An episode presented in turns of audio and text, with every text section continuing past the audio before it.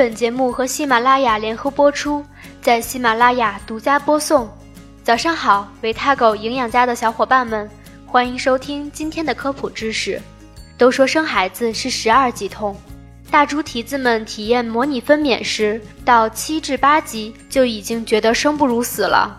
然而，对于痛风的男人来说，这种痛有过之而无不及，因为痛风号称痛中之王。这种痛是高频率的，伴随着心跳，停不下来的，吃止疼药也难以缓解，急急升华的，也就是说越来越痛。有人会说了，我年纪轻轻，一表人才，玉树临风，痛风是老人才会得的病，跟我没关系。你还是太天真了。维他狗只想告诉你两个事实：一，痛风正在逐步年轻化。有数据统计，四十岁以下的人群发病越来越多，每十个人中有一个为高尿酸血症，也就是痛风的前奏曲。也有新闻报道称，青岛最小痛风患者年仅十三岁。二，男人更容易痛风。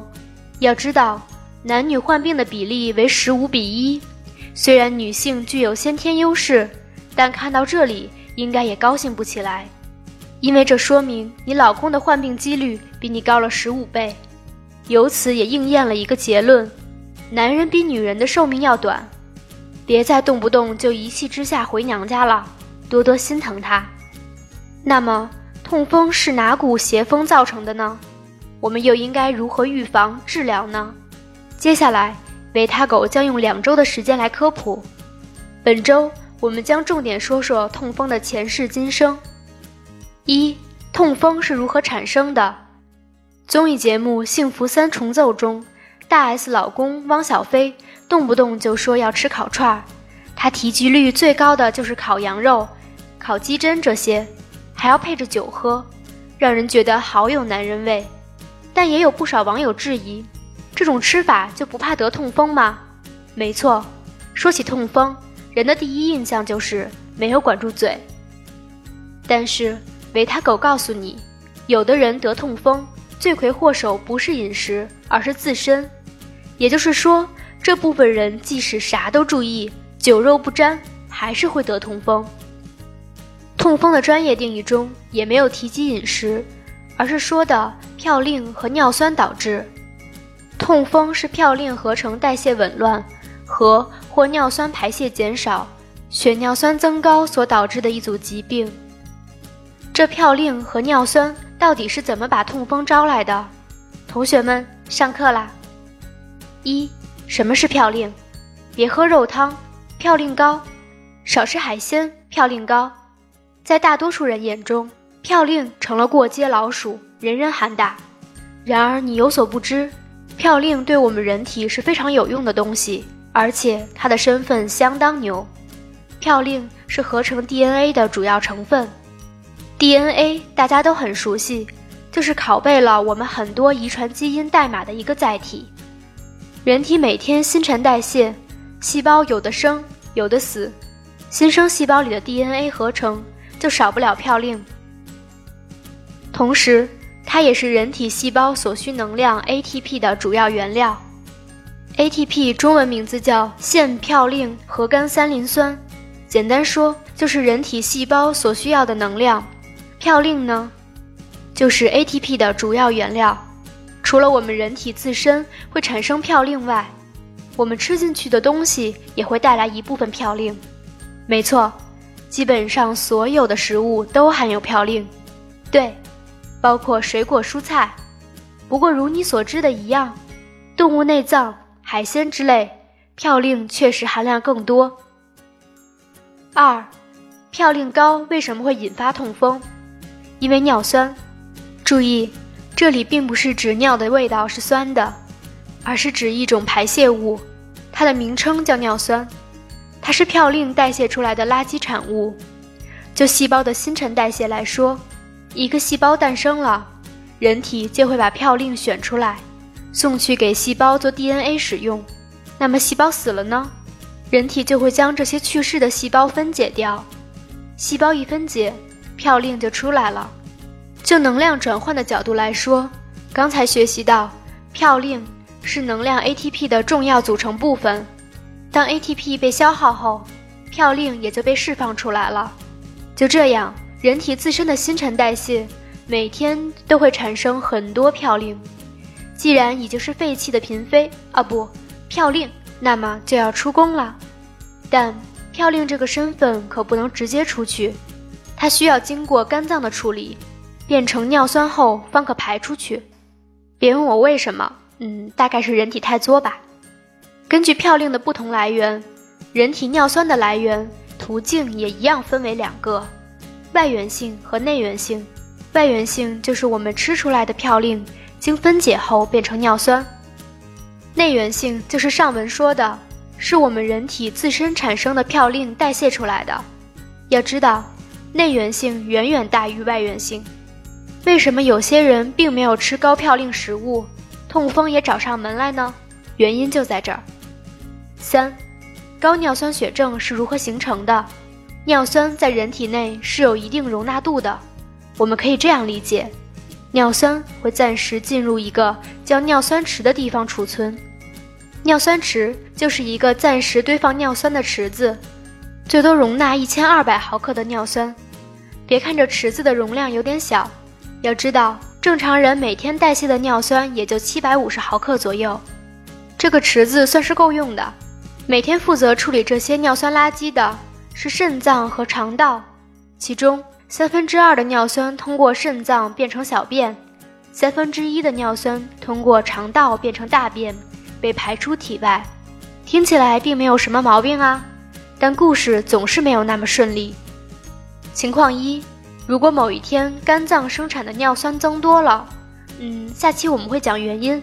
比如说升高到一千五百毫克，那么每天只能处理一千二百毫克，该怎么办呢？尿酸只能堆积在血液中，增加血液中的尿酸含量。情况二，肝脏生产的尿酸还是七百五十毫克，并没有增加，可是因为肾功能障碍，只能处理掉三百毫克。又会怎么样呢？没处理掉的四百五十毫克尿酸一样会堆积在血液中，也能导致高尿酸血症。情况三，更糟糕的还有可能产生的尿酸多了，排泄的尿酸也少了，那更是雪上加霜啊！现在被体检出尿酸高的人越来越多，已占人口总数的百分之十以上。它是高血压、高血糖。高血脂后的第四高了。四，高尿酸血症是如何引发痛风的？得了高尿酸后，你就要小心了。如果还不加以控制，让尿酸蹭蹭的在血液中积累，多到一定程度，就会析出尿酸晶体。这个道理，就像如果水中的糖过多，多到超过了水所能容纳糖的极限，糖就会从水中析出，变成晶体。连这个都不明白的同学，请自行补习初中物理知识吧。尿酸晶体这家伙虽然是个名人，却总爱做暗示。他特别喜欢躲到关节里。想想看，你关节里插着如铁钉一般的晶体，能不疼吗？随着晶体数量的增多，痛风就找上门来了。二，除了痛之外，痛风还有哪些危害？第一点，造成关节炎。痛风患者多半有关节炎，这是因为尿酸结晶时间久了，会从关节软组织那里大量脱落。有的人可能觉得，咦，晶体脱落了，那不是大快人心吗？才没有，痛苦刚刚开始，因为无处不在的白细胞登场了。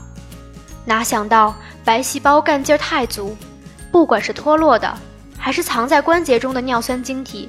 都处理得干干净净，你可别以为他们干得好，知道吗？有种愚蠢叫矫枉过正，就因为他们太洁癖了，于是把附近的关节软组织也都啃了个遍，就这样关节发炎了，你说能不疼吗？什么？这些都理解了，但风湿、关节炎、痛风还是傻傻弄不清楚。痛风是一个具体的病症。痛风发作时多半有关节炎，而风湿是所有关节疾病的一个统称。第二点，形成痛风石，长此以往反复性发作，躲藏在关节里的尿酸晶体还会引起关节附近的组织纤维增生，逐渐融合，包裹成一块结节。这个结节就是痛风石。痛风石可以生长于任何部位，常见于耳廓、关节内及附近。除了影响美观、引起疼痛之外，痛风石沉积不断扩大增多，还会导致关节僵硬、畸形、活动受限、功能丧失。不过好在现在可以通过手术取掉痛风石，但是并不等于取掉了痛风石，你的痛风就好了，因为是你代谢加排泄的问题啊。尿酸晶体还在源源不断的生产，不是吗？有用户说：“我感觉这个痛风石和珍珠的形成有点像啊，也是被异物包裹后。”拜托，没有人会要买的好吗？这东西很恐怖，好不好？不信你去百科一下痛风石的图片。嗯，千万不要真的手贱去搜。第三点，痛风性肾病，尿酸盐结晶在肾组织沉积，可以引起慢性间质性肾炎。肾小管大量广泛的尿酸盐结晶堵塞，可以产生急性肾功能衰竭。第四点，尿酸性尿路结石，尿酸晶体多了，还会让患者发生结石。这种病的发病率占高尿酸血症患者的百分之四十，占痛风患者的百分之二十五。什么？你觉得尿结石没什么？尿起来剧痛无比，毫无性生活的欲望。这种日子你要不要体验一下？除了这些之外，痛风、高尿酸血症对血管来说会引起血管的硬化，增加心脑血管疾病的并发症。好了，今天的痛风科普就到这里了。看完这些，你还敢小看痛风？还敢觉得痛风和自己没关系吗？不过也别被吓倒，只要你好好驾驭它，痛风是会乖乖听话的。到底哪些生活习惯会引发痛风？痛风的人应该如何吃喝？如何缓解病情？下周再给你接着科普。好啦，今天的内容就到这里了。你可以关注公众号“维他狗营养家”，学习更多知识。我们下周三再见。